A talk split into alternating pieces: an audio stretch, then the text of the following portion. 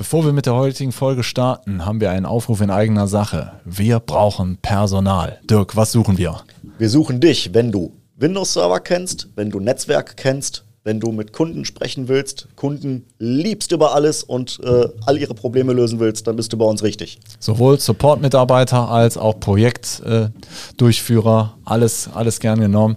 Bewerbt euch bei uns. Äh, wir sind ein netter Haufen. Schreibt am besten eine E-Mail an karriere.hthgruppe.de. HTH-Gruppe als ein Wort. karriere.hthgruppe.de. Bewerbt euch. So, und jetzt viel Spaß mit der Folge. Virtualisierung begegnet dir wahrscheinlich im Alltag häufiger, als du glaubst. Was es damit in der IT auf sich hat, wo es zum Einsatz kommt und welchen Vorteil das für dein Unternehmen bringt, erklären wir heute. Hallo Roland. Hallo Dirk. Wir sind nicht virtuell, wir sind in real hier. Ja. Ja. Ähm, ich würde mich auch virtualisiert komisch fühlen. Das stimmt, ja. genau. Aber ähm, Virtualisierung ist natürlich so ein äh, großer Trend. Man kann mittlerweile in ja sehr viel virtuell machen. Also das ist inzwischen eigentlich schon mehr als ein Trend. Das ist eigentlich äh, Industriestandard. Es ist ja, Industriestandard. Es äh, nimmt aber auch jetzt mittlerweile im Privaten, in, in der Freizeit äh, greift es äh, immer mehr um sich. Virtual Reality, Augmented Reality. Ähm, dabei ist das jetzt eigentlich gar nicht so das, was wir nee, hier machen. Das meinen wir nicht. Genau. ähm, ja, Wann kommt denn Virtualisierung äh, so zum Einsatz? Erklär doch mal. Aber bitte nur in einem Satz ohne Fachchinesisch. In einem Satz ohne Fachchinesisch? Ah. Okay, also Virtualisierung ist im Endeffekt, ich habe einen Server, der tut aber so, als wäre er viele Server. Aha, okay. Heißt also, er, er simuliert quasi das genau. Vorhandensein von mehreren Servern. Genau. Okay. Warum? Das ist eigentlich wofür, so. Wofür brauche ich das? Ähm, also man macht es aus verschiedenen Gründen. Ähm, zum einen ist es äh, einfacher, wenn ich jetzt einen Server nehme, wo eine Applikation installiert ist. Es ist völlig egal, was das für eine Applikation ist. Datenbank, Mail-Server, Dateiserver, bla bla, irgendwas. Völlig mhm. egal. Ähm, es ist einfacher, diesen, äh, ich nenne es mal Container, diesen virtuellen Container, ähm, bei Modernisierung von Hardware äh, auf eine andere Hardware umzuziehen, weil ich dann quasi diesen virtuellen Server wie eine Datei einfach von A nach B schieben kann. Okay.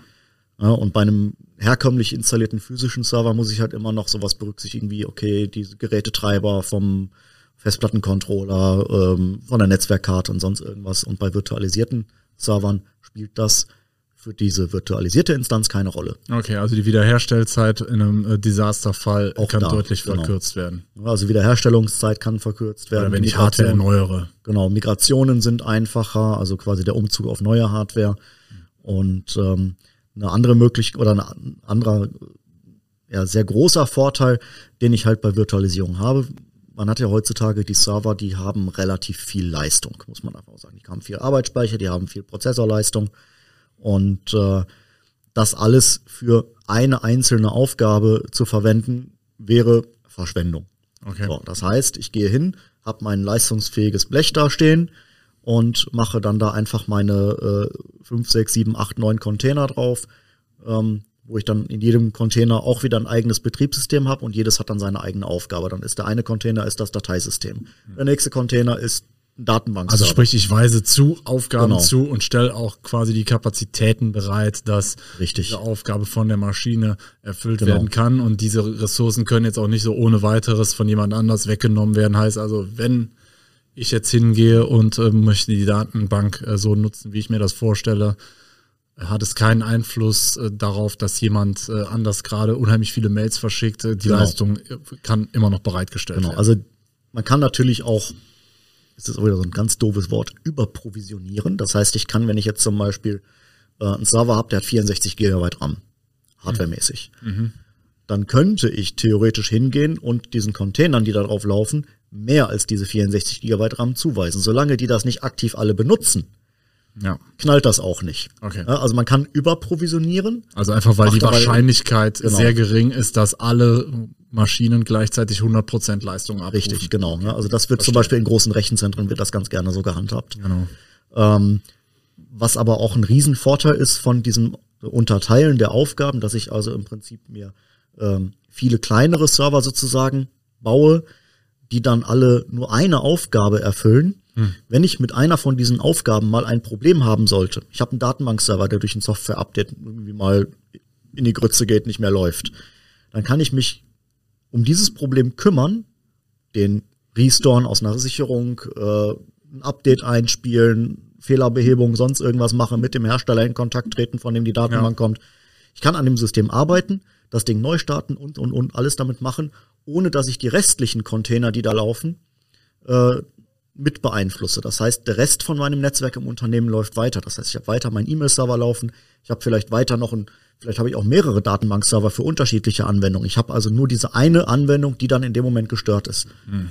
Und wenn man das wie früher, ich sage mal vor 15 Jahren, wenn man da hingegangen ist oh, und hat, hat ja. alles auf einem Server laufen gehabt, was ja. in kleinen Unternehmen oft der Fall war, ne? dass man also man hatte einen Server da stehen und da wurde einfach alles drauf installiert, was man so gebraucht hat. Die waren hat. damals so verrückt, die Leute. Genau.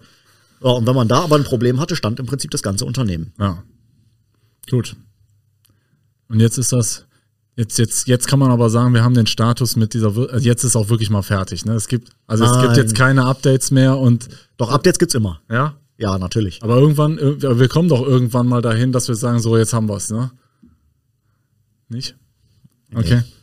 Nee. Ich frage mich, ob ich nicht irgendwann mal das iPhone bekomme, was ich quasi für den Rest meines Lebens benutzen kann. So, auch ohne, ohne Software-Updates. Du kannst dein iPhone für den Rest deines Lebens benutzen. Das ja, ist halt nur irgendwann Kacke. Ja.